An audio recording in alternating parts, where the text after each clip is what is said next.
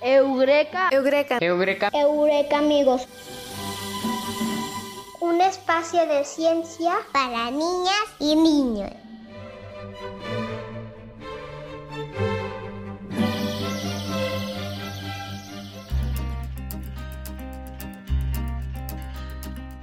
Bienvenidos esta semana a una emisión más de Eureka Amigos, un espacio de ciencia para niñas y niños. Hola Ale, hola Artemisa, hola Pau, ¿cómo están? Muy bien, Bruno. Hola, Ale. Hola, Pau. Bienvenidos al programa de esta semana, todos los Eureka amigos que nos están escuchando. Hola, Ale. Hola, Bruno. Hola, Artemisa. Qué gusto que nos escuchen una semana más nuestros Eureka amigos. Y bueno, no sé ustedes, pero yo estoy muy emocionada por el programa que tenemos el día de hoy. Yo también estoy muy emocionada, Pau, porque vamos a platicar, entre muchas cosas, sobre animales. Y estará con nosotros el veterinario Fidel. Así es, Bruno. Él es nuestro experto en animales de la Universidad de Guanajuato. Ya quiero conocer a nuestro invitado de hoy, pero antes, ¿qué les parece si aprendemos y bailamos al ritmo del mambo de la ciencia?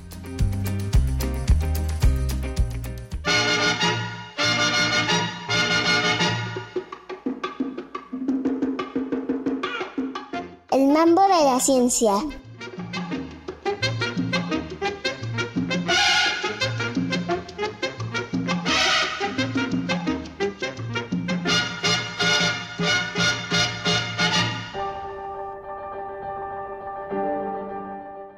Medicina veterinaria.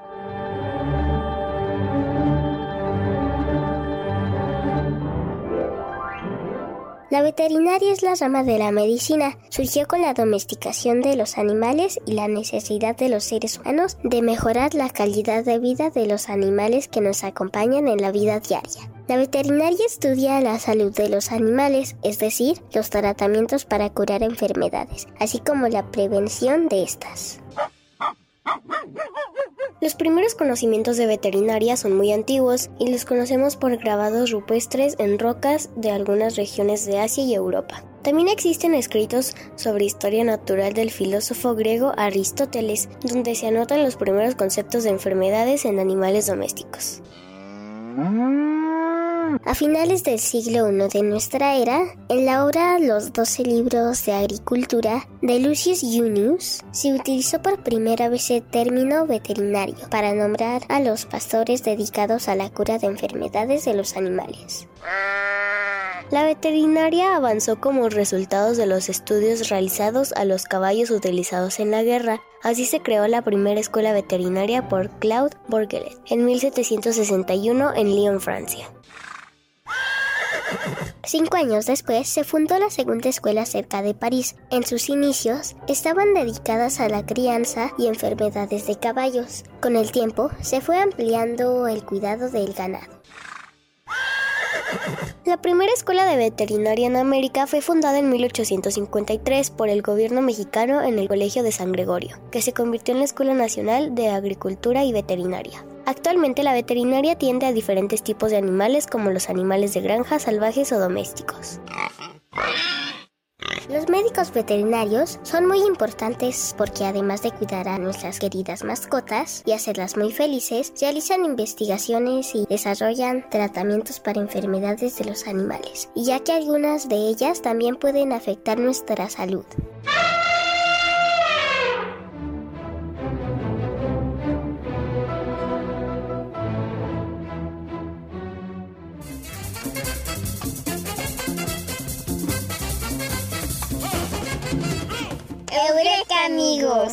Un espacio de ciencias para niñas y niños.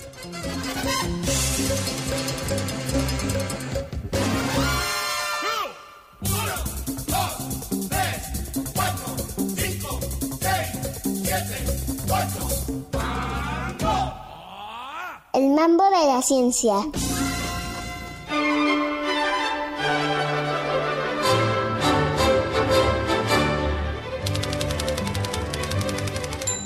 Hola, pues ya está con nosotros nuestro invitado súper especial, el doctor Fidel Ávila, de la Universidad de Guanajuato, del campus Irapuato Salamanca. Hola Fidel, bienvenido. Buenas tardes, muchas gracias por invitarme. Es un gusto estar con ustedes en Eureka Radio y obvio con Ale, con Bruno, con Paulina para platicar acerca de los animalitos. Es un placer. Pues sí, Fidel, qué gusto que nos acompañes el día de hoy y bueno, seguro también todos nuestros amigos, así como yo, quieren saber todo sobre los animales y tienen muchas dudas. Pero bueno, para empezar, ¿qué tal si, si nos empiezas platicando un poco sobre qué tipo de animales existen? Bueno, son preguntas muy interesantes, preguntas muy amplias y que estoy seguro que nuestros amiguitos los conocen muy bien, generalmente a todos. Bueno, nosotros en medicina veterinaria eh, podemos encontrar muchos tipos de animales, algunos que nosotros les llamamos animales domésticos, que son los que regularmente vamos a encontrar tanto en las casas como en las granjas. Este tipo de animales pueden ser vacas, caballos, perros, cerdos, gatos y pájaros. Y tenemos otro grupo muy, muy amplio de que son animales no tradicionales que en los últimos años también podemos encontrar mucho en las diferentes casas o en los zoológicos. Podemos encontrar, por ejemplo, reptiles, aves rapaces, víboras, animales prácticamente silvestres. Entonces, de forma general, hay una diversidad increíble de animalitos. No sé cuáles se les hagan más atractivos, sin embargo, estos animales tienen muchas diferencias entre ellos para tenerlos como mascotas, ¿no? Pero de forma global así los podemos clasificar. Hola Fidel, gracias por acompañarnos hoy. Tengo una pregunta. ¿Cuáles animales pueden vivir en nuestra casa? Ay, Ale, eso es una pregunta excelente y aparte es muy interesante y en ocasiones compleja de contestar. Normalmente nosotros podemos convivir con casi todo tipo de animales, sin embargo, eso va a depender también de muchas características que tenemos en casa. Regularmente, la amabilidad o la convivencia que podemos tener con animales como perros, gatos y tortugas o animales pequeños es muy amable, solo que en los últimos años también nosotros estamos conviviendo con animales de otro índole que personalmente son para niños más grandes, no para niños tan jóvenes como ustedes. Yo creo que ustedes podrían tener un perrito, un gatito y una mascota de acuerdo también a su edad. Un perro que sea muy amigable, que sea muy dócil que le gusten mucho los niños, porque también hay perros que por sus características naturales y de raza no los podemos tener con mucha seguridad en la casa, que son razas muy raras, pero en ocasiones los encontramos.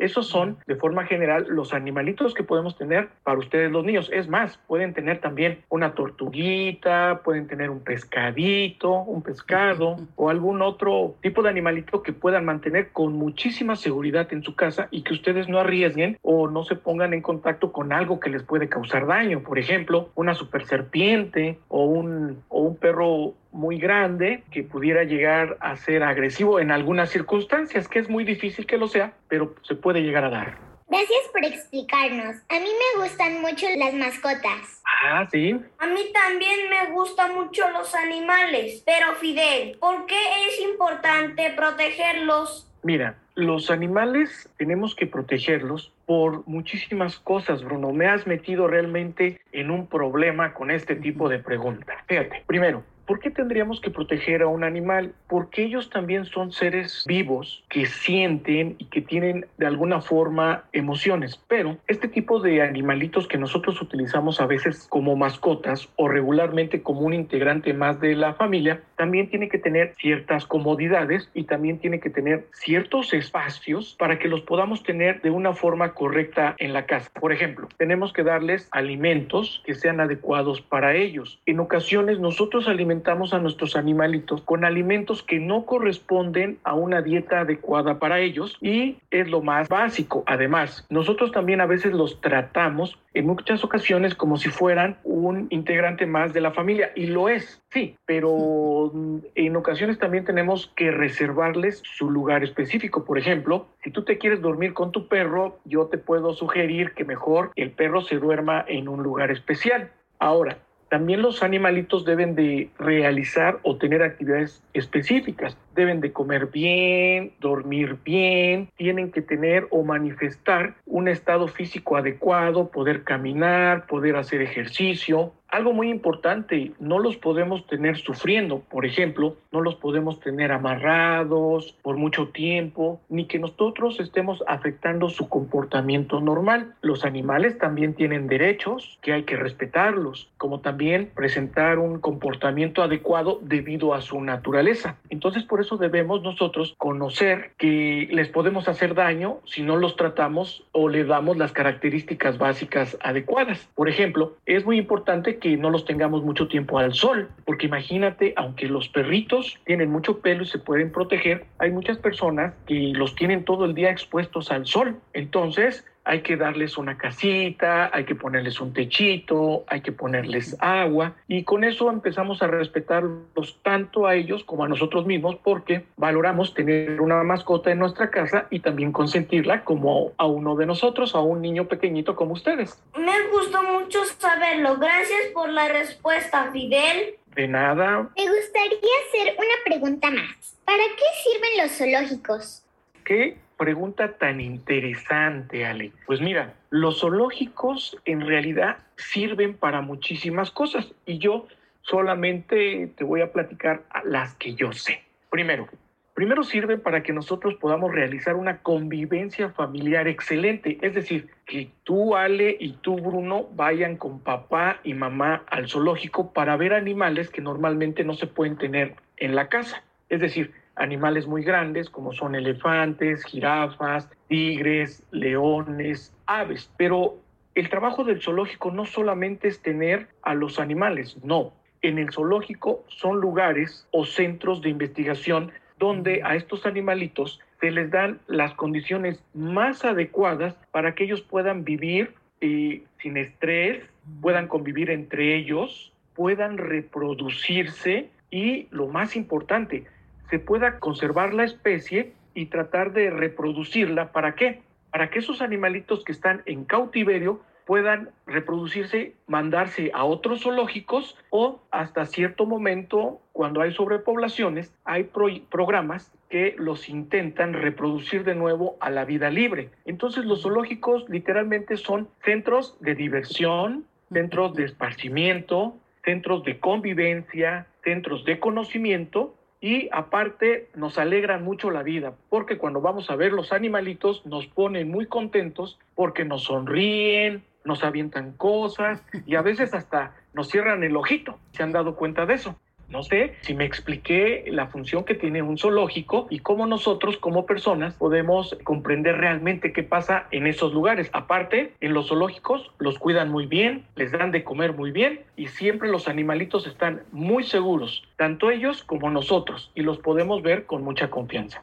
Gracias. El tema de hoy me ha parecido muy interesante. Sí, Ale, a mí también. Pero entonces, Fidel, ¿por qué no debemos tener como mascotas animales exóticos? Mira, esas preguntas me pones en apuros, porque en ocasiones cuando nosotros tenemos un animal exótico y no lo sabemos manejar o tener en buenas condiciones, podemos afectar su salud. Un ejemplo, por ejemplo, si tú quisieras tener a lo mejor una víbora en tu casa, tú le podrías dar las condiciones. Sin embargo, hay que controlarles la temperatura, la humedad y conocer mucho acerca de su comportamiento. Entonces, nosotros podríamos tenerlo en ocasiones como mascota, pero realmente no sabemos cómo tratarla. Y eso podríamos nosotros meter a, a, un grave problema a ese animalito y en cierto momento hasta enfermarlo porque nosotros no sabemos cómo manejarlo. Y ahora, si tú realmente quisieras tener un ave exótica o un ave de esa naturaleza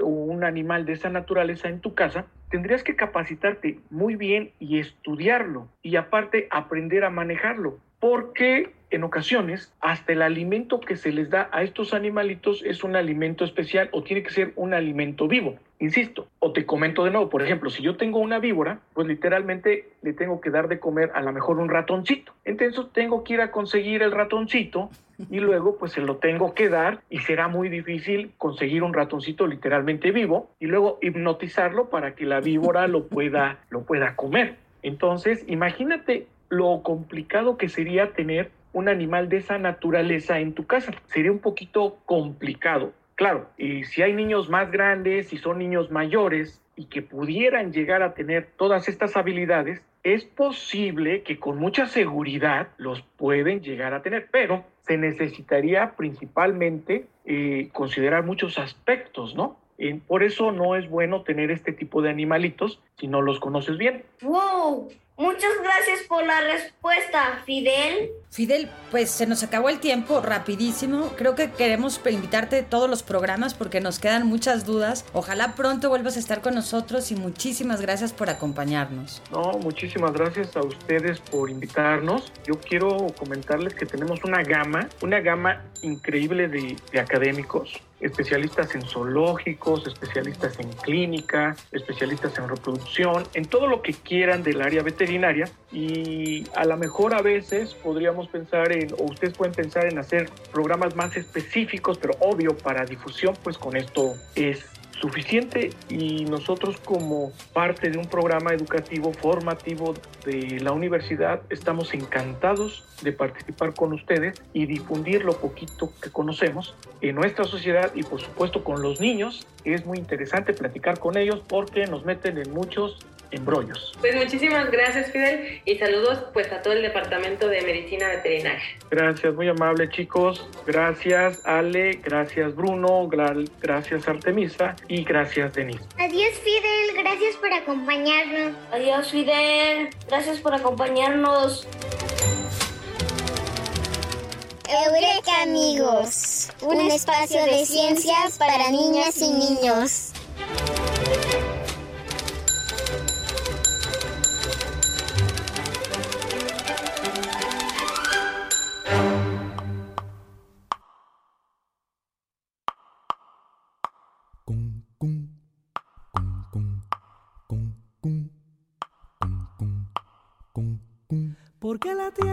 Mi casa, porque la noche es oscura. Porque la luna es blancura que engorda como adelgaza. Porque una estrella se enlaza con otra como un dibujo. Y porque el escaramujo es de la rosa y del mar. Yo vivo de preguntar, saber no puede ser lujo. Yo vivo de preguntar, saber no puede ser lujo.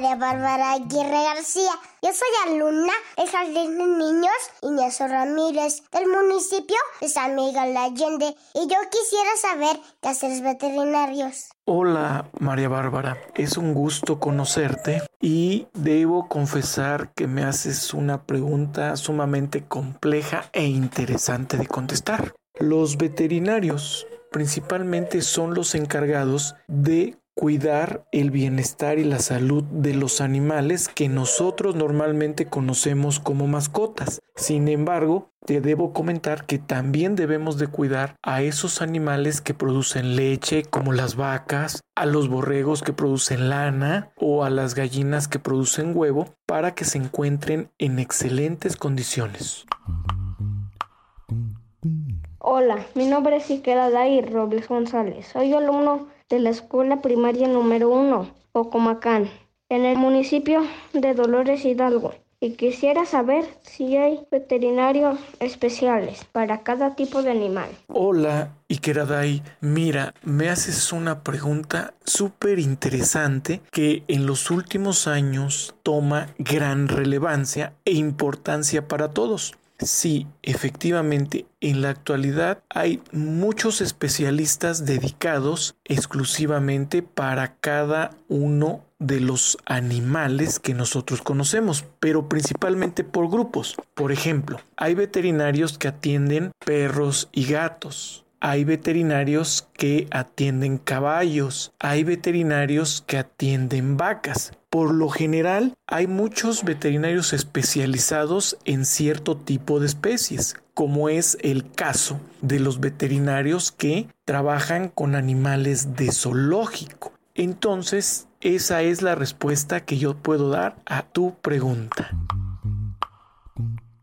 Hola, mi nombre es Maribel Durán Hernández, soy alumno del Centro de Educación Migrante El Ramillete, municipio de Dolores Hidalgo y quisiera saber cuándo debo de llevar a mi mascota al veterinario. Hola Maribel, muy muy acertada tu pregunta ahora. ¿Qué debo de hacer o cuándo debo de llevar mi mascota al veterinario? Por ejemplo, si yo no conozco a mi mascota y me la acaban de regalar, lo primero que debo de hacer es darle una consulta o una atención de reconocimiento y debo de llevarla al veterinario para que la pueda ver de forma general y sugerirme cada cuánto lo debo de llevar a una consulta para medicina preventiva. Esto va a depender de las características que tenga tu mascota. Y algo muy importante, si tú ves a tu mascota un poco triste o decaída o que ha cambiado su comportamiento normal y habitual que realiza, la debes de llevar al veterinario inmediatamente. Y no se diga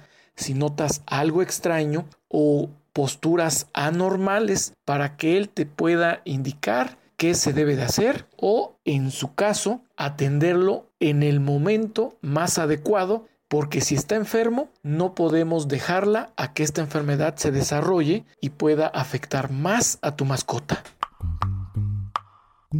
Hola, mi nombre es Kimberly Dayana Pineda Hernández. Soy alumna de Sept Jamaica de Dolores Hidalgo. Quisiera saber si los perros o gatos necesitarán este suéteres para el invierno.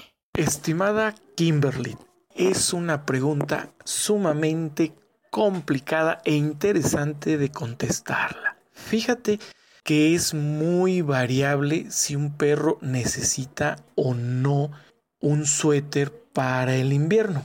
Bueno, debo de confesarte que esto va a depender del tamaño del perro, de la raza y si tiene o no el pelo lo suficientemente largo que le va a permitir protección. Es lógico pensar que si es un perrito que tiene una talla pequeña y posiblemente el pelo muy corto, sí va a tener frío en invierno, por lo tanto, ponerle un suéter le va a ayudar a conservar mejor su temperatura. Pero en el caso de que sea un perro que tenga una excelente capa o un pelaje que lo va a aislar perfectamente del frío, el suéter va a sobrar. Yo sí te sugiero que dependiendo el tipo de raza que sea tu perrito, puedas seguir las recomendaciones del veterinario para este tipo de accesorios.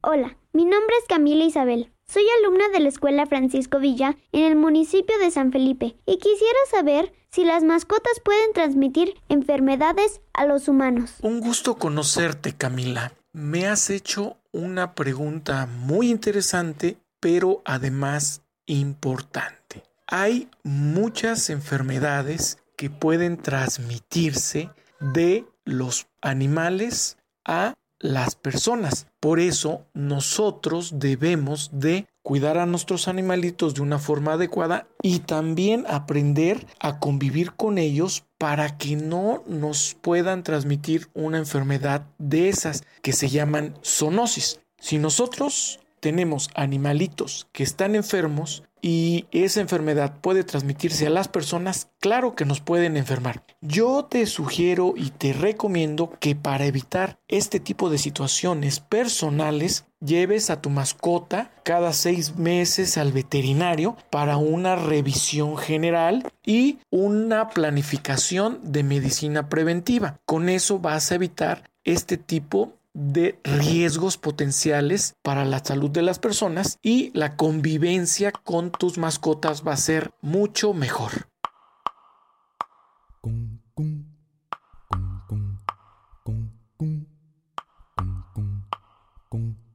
Porque la tierra es mi casa, porque la noche es oscura.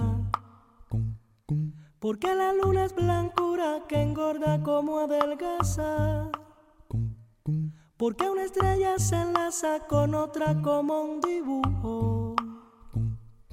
Y porque el escaramujo es de la rosa y del mar. Yo vivo de preguntar, saber no puede ser lujo. Yo vivo de preguntar, saber no puede ser lujo.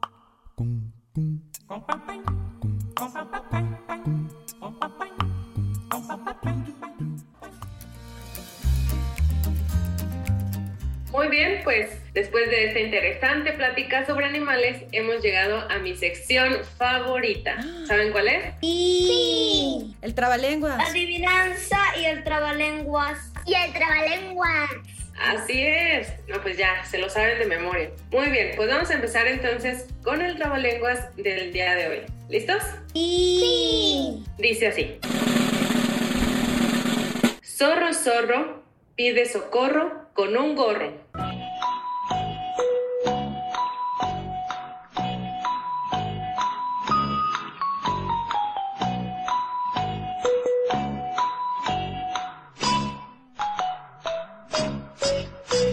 Zorro, zorro, pide el gorro.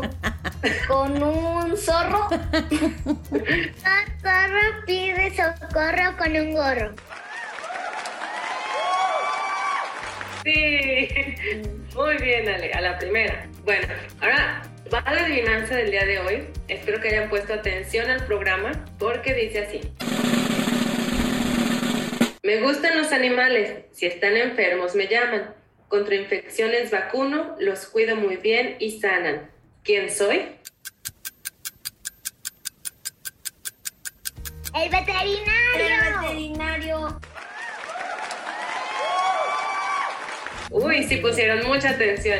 Muy bien, espero que nuestros amigos en casa también la hayan adivinado así de fácil. Y bueno, pues antes de irnos, ¿qué les parece si mandamos los saludos especiales de esta semana? Mis saludos especiales de hoy son para mis primos, para mi abuela y para mi mamá. Ale, ¿qué te parece si también mandamos saludos a nuestras mascotas? ¿Tienes mascota? Sí, tengo dos, dos perros.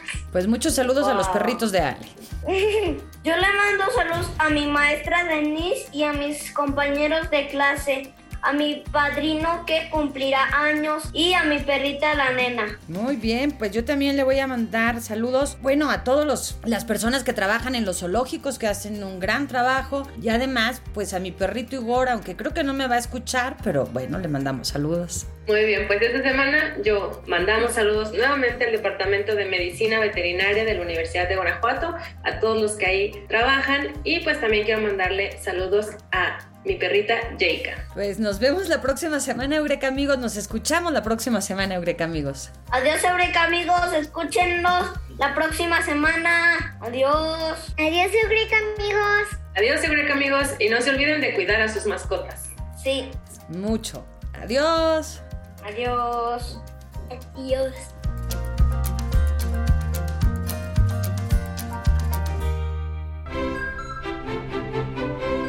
Eureka. Eureka. Eureka. Eureka amigos. Un espacio de ciencia para niñas y niños.